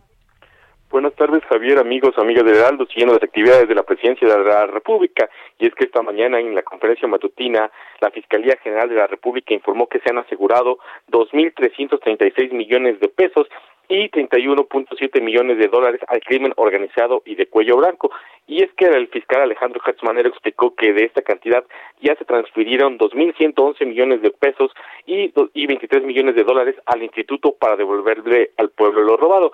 Manero expuso que parte de la justicia es reparar el daño, que por eso se transfirieron a este instituto para impulsar obras y apoyar este algunos servicios en el país. Dijo que que reparar el daño es, no es una negociación, es un derecho y que todos los que bienes, bienes que han sido sustraídos al Estado deben regresar para bienes sociales. Por su parte, el presidente López Obrador reveló que en las próximas semanas se va a realizar una subasta de 19 aviones y helicópteros decomisados y que este gobierno tomó la decisión de transparentar todo lo que se recupera y al mismo tiempo entregar esos bienes a la comunidad. Por su parte, la secretaria de Seguridad y Protección Ciudadana, Rosa Isela Rodríguez, reveló que se propondrá que el Infonavit, que los recursos que reciba transferidos del INDEP, de ese instituto para devolverle al pueblo lo robado, sean utilizados en 45 mil créditos para los trabajadores de menos ingresos. Serían eh, créditos que irían de los 35 mil hasta los 150 mil pesos de forma directa y sin intermediarios, principalmente las entidades con mayor rezago habitacional, como son Veracruz, Baja California, Chiapas, Oaxaca y Michoacán. Es la información que te tengo, Javier. Oye, ¿podemos saber, París, por qué el fiscal fue a informar a la mañanera que el fiscal no es autónomo y debe haberlo hecho pues en una conferencia particular propia de una fiscalía autónoma? ¿Por qué fue como a, al púlpito y a la mesa del presidente a contar lo que está pasando? ¿Sabemos o no? Así es, Javier, y es que no, desde la noche anterior en la agenda no figuraba esta presentación del fiscal Alejandro Hertzmanero fue hasta que nos lo encontramos en, en uno de los sanitarios que supimos que iba a estar aquí en Palacio Nacional el fiscal y pues eh, teníamos eh, conocimiento de que había ido a informar sobre este caso de en la mesa de seguridad sobre este caso del del gobernador Cabeza de Vaca y este y también este informe que ya se había pedido hace el día 2 de febrero el presidente había solicitado este este informe sobre los decomisos y a dónde habían ido pero jamás jamás eh, se había se, se, esperaba que la presencia del fiscal fuera a participar en esta conferencia de prensa pero fui como dices es una es una un poder autónomo que que se presentó en esta conferencia matutina a bueno responder y acompañar al presidente sobre, en su esa conferencia matutina esta mañana, Javier. Pues como diría que él, digo yo nomás digo. Muchas gracias, París. Buenas tardes. Buenas tardes. Iván Saldaña, ¿dónde andas? En el Palacio Legislativo de San Lázaro, Javier, donde pues comentarles, informarles que el, durante la madrugada de este miércoles se aprobó la reforma a la ley de la industria eléctrica del presidente Andrés Manuel López Obrador y se envió al Senado de la República, pero, Javier, sin mover una coma del proyecto de decreto que recibió esta Cámara, y pues solamente hubo cambios mínimos en los artículos transitorios que eh, comentamos la semana pasada cuando se aprobó en la comisión en la comisión de energía. Eh, esta discusión eh, aquí en el pleno duró 16 horas porque los diputados de todas las bancadas presentaron 412 reservas sobre la totalidad de los artículos del proyecto, Javier, es decir, pues se reservó todo el proyecto, toda la toda la iniciativa que había eh, que envió el presidente Andrés Manuel López Obrador.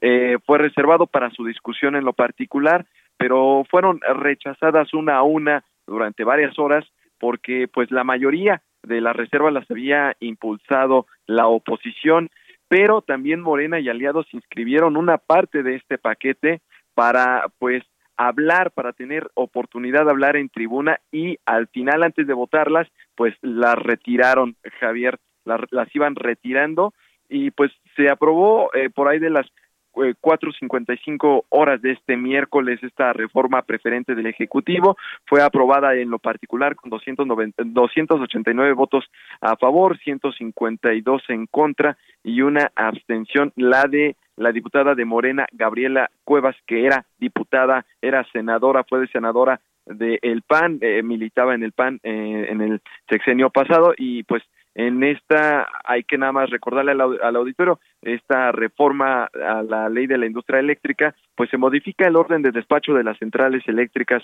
dando prioridad a la Comisión Federal de Electricidad sobre las empresas privadas y pues la prioridad la va a tener la energía producida por las hidroeléctricas, luego la energía generada por otras plantas de la CFE, seguido de la energía eólica o solar de particulares y por último los ciclos combinados de empresas privadas. Fue una larga discusión, Javier, entre dimes y diretes, pancartas eh, a favor y en contra de ambas bancadas. No se respetó en muchos momentos la sana distancia, se aglomeraron los diputados en tribuna y pues bueno, así transcurrió la jornada, 16 horas en total. Eh, Gabriela Cuevas al final se abstuvo, perdón. Sí, efectivamente, fue el único voto que de, de abstención que hubo en la en la en la votación en lo particular Javier ya cuando se votaron los artículos por separado eh, em, pues bueno fue esta votación que fue una votación eh, de abstención que pues como dicen eh, es ceder también a final de cuentas sí pues no nos hagamos bueno pero pone uno pero pone uno buena cara muchas gracias mi querido Iván muy buenas tardes muy buena tarde a todos. Bueno, vámonos, eh, José Hernández, cuéntanos qué pasa en Tamaulipas. Adelante, José. El gobernador Francisco García Cabeza de Vaca eh, acudió a la Cámara de Diputados para conocer las acusaciones de que es objeto por parte del Ministerio Público de la Federación e insistió en que las y los tamaulipecos deben tener la confianza de que su gobernador no ha traicionado su confianza y añadió que era de mínima decencia política haberle citado a comparecer hace un año cuando empezaron las especulaciones, no ahora que empiezan las elecciones. Añadió que eh, durante muchos años ha sido objeto de infamias y persecuciones políticas, pero esta vez Pero esto no es la primera vez y muy probablemente no será la última y como siempre ha dado y dará la cara ante ello. Insistió, el, gobernador Francisco García Cabeza de Vaca ha sido acusado por la Fiscalía General de la República de delincuencia organizada y operaciones con recursos de procedencia ilícita. Insistió García Cabeza de Vaca en que los ciudadanos de Tamaulipas deben de tener confianza y certeza de que el gobernador no ha traicionado su confianza y agregó que está acostumbrado a luchar y habrá de seguir haciéndolo por el Estado, por sus ideales, por sus convicciones y por, por, y por las y los tamaulipecos. Comentó que es un timbre de orgullo que la federación le voltea a ver, pues algo les preocupa. Esto lo dijo al término de la ceremonia del Día de la Bandera para luego trasladarse a la Ciudad de México y visitar la Cámara de Diputados. Muchas gracias, buenas tardes José. Buenas tardes. Bueno, vámonos a una pausa en este día eh, miércoles, Día de la Bandera, mitad de semana. Le recuerdo, esta noche vamos a tener al ingeniero Cortemo Cárdenas allá con Heraldo Televisión en punto de las 21 horas en la hora del centro. Vamos a hablar de la Comisión Nacional de Derechos Humanos y de cuáles son estas nuevas funciones que cumple. Hay muchos temas, ¿no? Y de todos ellos, ahí estaremos esperando en la noche. Pausa. El referente informativo regresa luego de una pausa. Estamos de regreso con el referente informativo.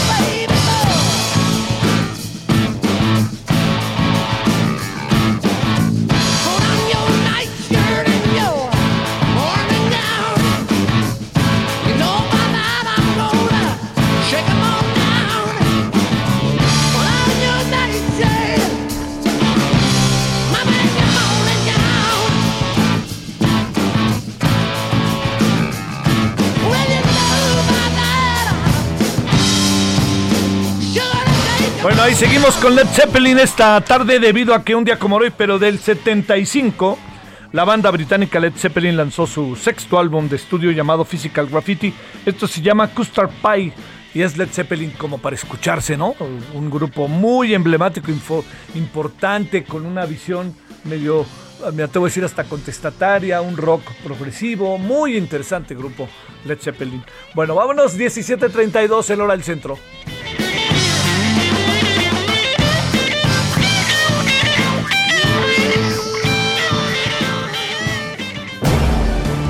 Solórzano, el referente informativo. Bueno, Eduardo Bojor, que es director general de Transparencia Mexicana y director ejecutivo de la Fundación Este País AC. Querido Eduardo, no me lo vas a creer, pero no sé por dónde empezar hoy. ¿Por dónde empezamos, Eduardo? Ahora sí que podemos eh, hablar desde Tamaulipas hasta la Auditoría Superior de la Federación, Javier, lo que tú no, decidas. No, hombre, qué bárbaro. Bueno, a ver, Vamos a empezar, si te parece, fíjate, déjame sacar otro tema. Vamos a empezar porque la 4T gasta cuatro veces más en subcontratación. ¿Cómo ves? A ver. Pues la verdad es que no, no es sorpresa, Javier, tú lo sabes, ¿no? Eh, hay una enorme diferencia entre señalar un problema y ser capaz de corregirlo en la práctica, ¿no? Yo entiendo que el gobierno del presidente López Obrador pues ha señalado este asunto como algo con lo, contra lo que se hay que luchar, ¿no? Eh, incluso hay un procedimiento judicial ya abierto, ¿no? Contra una, una empresa muy grande, ¿no? De outsourcing. Pero bueno, pues este, yo, yo digo que si en estos casos siempre es mejor primero poner la casa en orden, Javier, ¿no? Antes de, de ponerse a ordenar a los demás, ¿no? Pero esa es mi opinión y, y la verdad es que esa es una opinión desde afuera, ¿no? Este, claro. Creo, creo que deberían haber sido consistentes, ¿no? Sí, sí, creo que además generaron una cantidad enorme también de expectativas sobre el tema y rompieron con muchas cosas. El señor Beiruti, por ejemplo, hoy ya le está persiguiendo la justicia, ¿no? A eso me refería, ¿no? Incluso abrieron una investigación contra pues la empresa más grande, ¿no? De, outsourcing en el país. Eh, en fin, este, yo hubiera empezado por poner la casa en orden. El gobierno federal requería un análisis cuidadoso de cómo da, hace las contrataciones, incluidos los modelos de outsourcing. Entonces, valía la pena empezar por casa. Sí, sí, sí. A ver, bueno, vamos al segundo asunto. cómo ves? todo este verdaderamente, me atrevo a decir, Eduardo, eh, complejísimo caso por todo lo que da y quita el tema de la, el, informe de la cuenta pública 2019 de la Auditoría Superior de la Federación. Mira, Javier, yo ahí me voy a apoyar en algo que tú conoces muy bien. Tú conoces muy bien el Congreso y en particular la Cámara de Diputados. La Auditoría Superior de la Federación es un órgano del Poder Legislativo y en particular de la Cámara de, Diputados. Es un órgano técnico con autonomía técnica que auxilia al Congreso a revisar eh, la forma en la que el Poder Ejecutivo gasta eh, los recursos que le son entregados por los contribuyentes. ¿no? Básicamente hay que recordar dónde está la Auditoría Superior. Y la Auditoría Superior eh, pues ha tenido distintos momentos. Es una institución que hereda lo que era la Contaduría Mayor de Hacienda, pero que a partir del año 2000 se convierte en un órgano pues cada vez con mayor, mayor fuerza, mayor presupuesto. Eh, ha tenido distintos estilos, Javier, no está de más recordarlo, ¿no? De Arturo de Aragón, este, el, periodo de Gregorio Guerrero, que fue el primer auditor superior de la Federación, el periodo de Juan Manuel Portal, ahora estamos, ¿no? Bajo la, el estilo, digamos, de dirección de, de pues el eh, contador Colmenares, ¿no? Sí. Eh, yo, yo tengo la impresión que había ya muchísima presión sobre que la Auditoría Superior de la Federación eh, valorara ¿no? cómo se había dado el gasto en la administración del presidente López Obrador. Y la presión se la buscó solita la auditoría, Javier.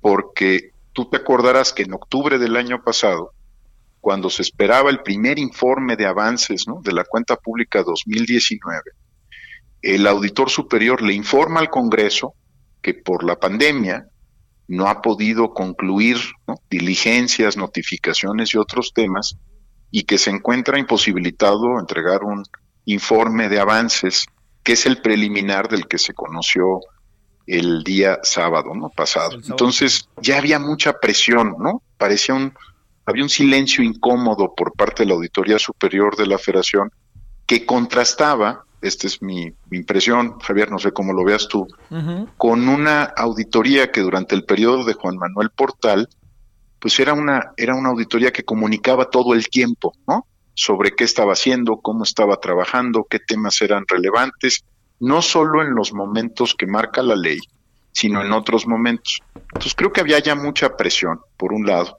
y creo que la salida que planteó eh, la Auditoría Superior de la Federación pues ponía, por ejemplo, dos, dos asuntos en la en prioridad. Uno de ellos era el tema del, de que aparentemente la Secretaría de la Función Pública no había permitido el acceso a los eh, pues a los auditores de la Auditoría Superior de la Federación a las instalaciones de la Secretaría y el otro era la cuantificación del, del tema del aeropuerto de Texcoco. esta decisión la tomó la propia Auditoría Superior de la Federación, ¿no? plantear estos dos temas entre muchos otros como temas estratégicos, ¿no? O delicados. Eh, de hecho, yo el lunes cuando cuando empecé a ver las reacciones dije, oye, pues es, es el momento más tenso entre la Auditoría Superior de la Federación y la Secretaría de la Función Pública en la historia de las dos instituciones, ¿no? Eh, yo entendí que era, digamos, entendí que habría alguna razón para hacer eso, porque tensaba a dos de los órganos del sistema anticorrupción en su relación. Y luego está el tema de la cuantificación, Javier, y aquí me detengo tantito y muy rápido. La, la, la decisión que tomó la Auditoría Superior de la Federación fue la de hacer una auditoría de desempeño. Y eso creo que vamos a irlo platicando en las próximas semanas porque es una decisión muy extraña. Para quien no esté familiarizado con el trabajo de las auditorías, eh, la auditoría de desempeño no es vinculante, Javier, ¿no? Entonces, encuentre lo que encuentre la Auditoría Superior de la Federación, para decirlo plano y llanamente, no va a ocurrir nada, ¿no? Es una auditoría, digamos, muy importante para entender algo, pero no es vinculante y tampoco se puede desprender de ella posibles responsabilidades administrativas. Entonces era, era una, una decisión extraña, por decirlo menos, haber escogido esa ruta. Y cuando salen, digamos, uno asume, Javier, que como parte del proceso de auditoría, pues habían informado al gobierno federal de las primeras estimaciones y este había tenido la oportunidad de comentar, objetar, ¿no? Como parte del proceso de auditoría. Cuando sale ayer el secretario de Hacienda a decir que pues lamenta la calidad del trabajo de la Auditoría Superior de la Federación. Oye, Eduardo, y, hasta aventó un, este, pudo haber sido de mala fe, ¿eh? Sí, sí, sí. no, yo diría, yo te diría que fue una declaración muy fuerte la de ayer del secretario de Hacienda, más la del presidente del día lunes, pues daría la impresión de que no se le no se le notificó al gobierno federal, que es parte del proceso de auditoría, que se estaba realizando esta auditoría y además que se les compartieran los resultados preliminares sobre los cuales tienen todo el derecho a opinar, Javier. Entonces, una salida, yo te diría en falso, ¿no? Porque con toda la expectativa que había de que la auditoría retomara su voz y su ritmo y su trabajo, que es importantísimo para la fiscalización del gasto público en México, salir así y que a 48 horas de, del, digamos, del inicio de la semana tú y yo estemos platicando sobre una auditoría que está eh, pues mancillada en su prestigio, porque sí está. A mí me parece que fue una salida en falso la del día sábado y que le va a costar mucho trabajo a la Auditoría Superior de la Federación eh, recuperar el prestigio que tenía ya ganado pues tras años de trabajo continuo, ¿no? Oye, eh, híjole Eduardo, qué fuerte lo que dices. Sí, porque, además eh, le das, yo, yo me atrevo a decir, hoy, hoy decía que le das parque al presidente en función, hace rato hablábamos con Pedro Salazar, en función de todo aquello que tiene que ver con la crítica, a veces desbocada, a veces desmedida, a veces incomprensible que de repente se ha desatado sobre los organismos autónomos, entendiendo que es un organismo que depende de la Cámara de Diputados, ¿no? Sí, su autonomía es, eh, depende del Congreso, ¿no? El Congreso, quise decir, claro. Sí, exactamente, sí, de la Cámara de Diputados, no es correcto, nada más quiero decir que no es propia, ¿no? Sí, es, claro. Es que es otro poder del Estado, ¿no? Para el que trabaja. Pero efectivamente, Javier, o sea, le, le, le construye eh, un argumento, ¿no? Que, que yo creo que, que, por otros lados se ha ido deconstruyendo, ¿no? Que se necesitan estos órganos independientes, fuertes, porque es como, mira, yo, la analogía tal vez no es la más lograda, Javier, tú tienes buena pluma, yo no, pero, pero déjame decirlo así. Oye, uno no se pelea con el laboratorista que te dice, ¿no? cómo traes el azúcar. Claro, yo, yo creo que ahí las dos partes tienen que ser muy inteligentes, Javier, ¿no? Muy serenas, ¿no? Porque el que te da los resultados dice, oiga, trae muy alto el colesterol, ¿no? pues este, pues tiene que hacerlo con mucha inteligencia, ¿no? Eso es lo que hace un buen médico. Y el, y el paciente tiene que decir, oiga, gracias, ¿y ahora qué hago? No, pues mire, bájele, ¿no? a estos asuntos en su dieta. Perdón, esa es la relación que deberíamos haber visto, ¿no? Entre auditoría superior y ejecutivo. Y, el, y lo que estamos discutiendo es la metodología del laboratorista, ¿no? Este, eh, perdóname, yo no, yo no logro entender, ¿no? Cómo llegamos hasta ahí. Oye, Eduardo, este, eh, digamos, a ver, bueno, y luego además diciendo, casi luego, luego, lo, entre, yo conversé el lunes en la noche con el auditor y antes de sacar el boletín, se ve que ya lo traía ahí porque estaba en una junta, e incluso se salió de ella para amablemente hablar con nosotros y dijo dos cosas que no se me olvidan. Bueno, no, no, lo, el problema con la Secretaría de Función Pública fue la Contraloría de la Función Pública, pero no, no, entrábamos y salíamos muy bien. Y cuando habló del otro, dice, le digo, oye, y te, pero digamos, ¿qué pensaste cuando el presidente dijo que tenía otros datos? Y dijo, no, pues me preocupé. Entonces dices, ah, caray, caray, caray, pues por dónde van las cosas, ¿no? Pero ahí hay un tema que yo creo que, mira, vamos a ir eh, entendiendo mejor porque tú sabes cómo funcionan las auditorías, Javier, ¿no? Sí. El auditado recibe el, el informe preliminar, ¿no? Y tiene una oportunidad de decir, oiga, yo no coincido, sí coincido, aportas evidencia, elementos. Y todavía a partir del día sábado, corren 30 días naturales para que el gobierno federal aporte más elementos, ¿no? Eh, es decir, el proceso, creo que parte del asunto es cómo comunicas la auditoría, ¿no? Porque eh, también lo sabemos, Javier, estos números muy grandotes, ¿no? Que vemos cuando se presenta el informe de la cuenta pública, ¿no? De observados 100, 200, 300, 400 millones de pesos, tú sabes que se van haciendo chiquitos en los 30 días naturales siguientes, ¿no? Claro. Y cuando ya llegamos a los asuntos duros, son muy pequeñitos, ¿no? Digo, la, con franqueza, incluso te diría, es preocupante que sean, que hagamos tanto ruido sobre lo observado y tan poco ruido sobre qué concluyó en una investigación o en una sanción, ¿no? Eh, entonces, la verdad es que sí sorprende, digo, lo que me acabas de decir me sorprende todavía más porque pues están en comunicación la auditoría y el gobierno federal, ¿no? Y las contralorías, ¿no? Sí, no, no es sorpresa, ¿no? No, no, no Nadie se sorprende, todo el mundo sabe. Fíjate, el programa anual de auditorías es público. ¿no? Oye. Todos sabemos de qué iba a auditar, pues no, no, era ningún secreto. ¿no? Ahora, lo que sí es que nos acabamos quedando en estos dos temas a los que hemos hecho referencia, el nuevo aeropuerto o el aeropuerto de Texcoco y el, y el tema de, de la función pública, y por lo que yo revisé de ese informe de treinta y tantas páginas inicial, hay una cantidad de observaciones que son preocupantes, ¿eh? Totalmente de acuerdo. Mira, cuando, cuando lo terminé de revisar y lo discutimos en el equipo de Transparencia Mexicana, te voy a decir la palabra que utilizamos al interior porque ah, el, el informe revela desorden y desaseo en el gobierno federal. Y eso... Me, da mucha pena decirlo así, pero hoy hay proyectos ejecutivos que salen después, ¿no? De, este, de, que la norma lo instruye, manifiestos de impacto ambiental que llegan tarde. Eh, el, el, derecho administrativo tiene, mm, pues da instrucciones precisas de cómo se deben ir avanzando los temas, ¿no? Y creo que en el ánimo de hacer, de transformar, de, si tú quieres, de imponer un sello, se están saltando las trancas, ¿no? Y se nota, ¿no? Este, eso creo que es lo que no está dejando ver todo el tema de la, del aeropuerto y del, de la relación con función pública, Javier, ¿no? Que si hay desaseo, no quiero decir corrupción, ¿eh? Este, falta mucho en términos procesales para que para poder decir esa palabra, usar esa para palabra. hablar de esa palabra. Claro. Pero el desaseo y el desorden, pues son es un lugar en donde prosperan muchas cosas que a nadie le gustan, que los programas no funcionen, que, que, que, pueda haber riesgos de corrupción. Entonces, sí creo que hay ahí mucho que no estamos leyendo y la otra son los estados, Javier. ¿no? Sí, sí, sí, sí. Porque, claro, yo escuché un par de gobernadores decir que estaban muy bien ranqueados en el índice del auditor superior de la federación. Decía, ¿cuál índice?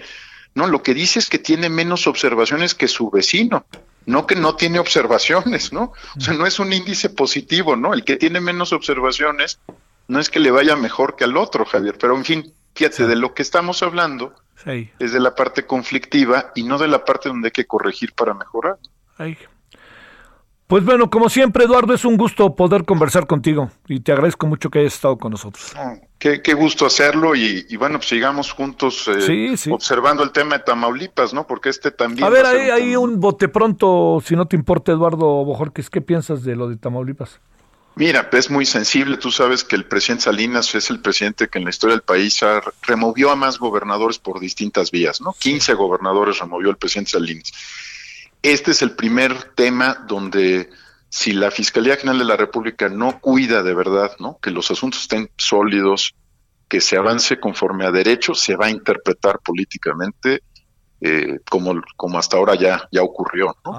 Y el otro tema es la declaración del diputado Pablo Gómez, ¿no? Que hoy fue muy enfático en decir que mientras no ratifique la Fiscalía General eh, la solicitud que le he hecho a la Cámara, ellos no van a actuar, ¿no? Y me parece que ahí hay una señal interesante, ¿no, Javier? Este, claro, claro.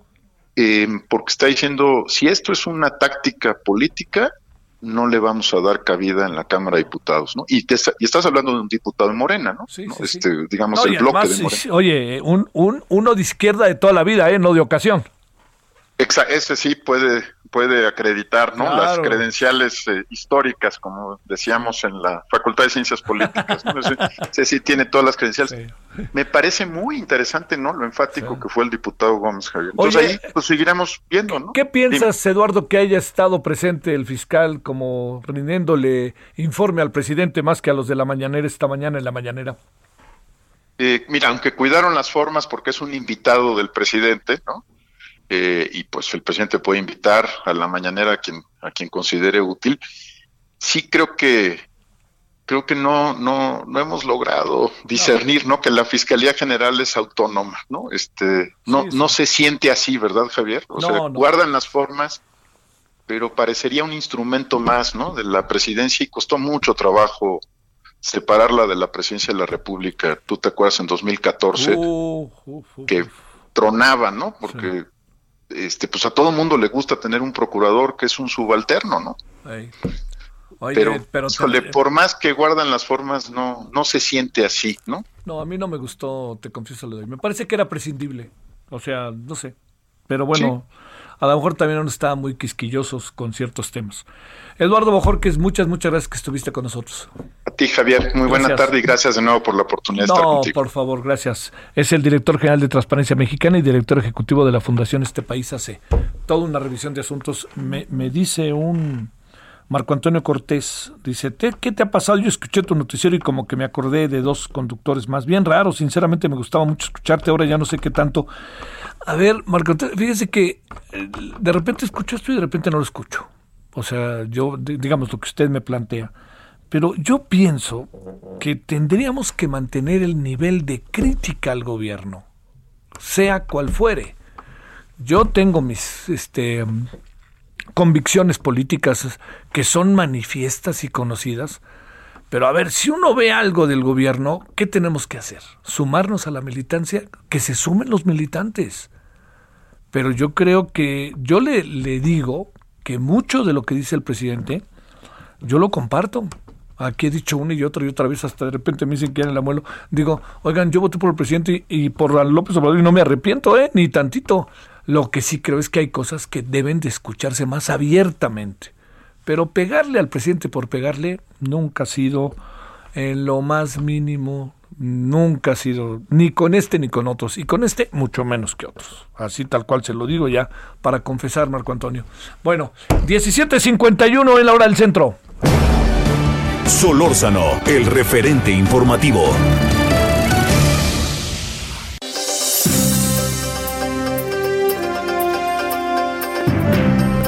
Vámonos hasta Durango, Ignacio Mendívil, ¿cómo estás? ¿Qué tal? Muy buenas tardes, pues estamos bien acá ya con calorcito afortunadamente y bueno, te informo que el comandante de la décima zona militar del estado, Rogelio Gómez Magaña, señala que del 18 de enero al 24 de febrero, o sea, el día de hoy, se han logrado destruir 1.750 plantíos de marihuana y amapola en el Triángulo Dorado, destacando municipios como Otaes, Canelas, Tamazula. Sin embargo, se sigue trabajando en la erradicación de plantíos hasta que no exista otra disposición nacional. Destacó que se ha mantenido la incidencia de cultivo y la destrucción a pesar de la pandemia. Esto pues por parte de las fuerzas militares que mantienen presencia en dicha región para poder tener orden y combatir este tipo de actividades ilícitas. Por otro lado, también eh, dijo que se sigue destruyendo pistas de aterrizaje clandestinas y verificando que pues estas pistas pues estén al servicio de la comunidad porque en estos momentos se ha tenido que sacar pues personas con COVID en avioneta y otras eh, pistas las utilizan pues para el trasiego de drogas y están verificando que éstas tengan los permisos correspondientes y se haga buen uso de las mismas. Por otro lado, pues señala que Durango se mantiene en paz en colaboración con la población. Ya muchos de, los eh, campesinos están regresando a sus parcelas para para sembrar maíz y frijol y abandonar el tipo de enervantes. También, pues otros están incursionando en las hortalizas y allá en la cuestión forestal, allá donde está el bosque, pues está trabajando para evitar los incendios forestales, porque si bien ha habido humedad, están los árboles secos y estos son muy propensos a incendiarse. Así es que pues está trabajando en este rubro y hasta el momento no hay tala clandestina en los eh, bosques de Durango. Y bueno, ya para finalizar dijo que se ha mantenido Durango pues eh, con los delitos de bajo impacto de manera importante como es el secuestro y esto pues es en colaboración con las eh, corporaciones estatales, municipales y la propia población de este estado que es de los más grandes de la República Mexicana. Así las cosas acá por Durango. Sale, muchas gracias Ignacio, buenas tardes. Buenas tardes, a la orden. Bueno, para cerrar, vámonos rápidamente en un minutito, si no te importa Ignacio, vámonos contigo, perdón, vámonos contigo, Charbel. ¿Qué tal? Buenas tardes. Les comento que hoy el ex líder autodefensa Hipólito Mora Chávez anunció que va a publicar un libro que narre la verdadera historia del movimiento de civiles armados de la Tierra Caliente Michoacana. Me refiero al movimiento de las autodefensas. Dijo que en este libro no habrá mentiras, se afecte a quien se afecte y en esta obra pues eh, literaria hablará de los personajes involucrados en este movimiento autodefensa, de los que dijo están, ya no están y de los que hicieron, así lo dijo textualmente, puras cochinadas de los que hicieron cosas buenas dentro del movimiento y también de aquellos funcionarios que estuvieron dentro del gobierno de Michoacán y que se coludieron con el crimen organizado. Así lo adelantó, este libro se llamará La verdadera historia de las autodefensas, aún no tiene fecha de publicación editorial, pero prevé que salga este mismo año. Este es mi reporte desde Michoacán. Te mando saludos, Charbel, muchas gracias. No, hombre, eso va a estar para leerse lo que diga Hipólito Mora, ¿eh? A ver qué dice de quienes pasaron por Michoacán argumentando que iban a resolver el problema y luego se fueron al deporte. Bueno, ahí nos vemos a las 21 horas en hora del centro. Pásela bien. Adiós.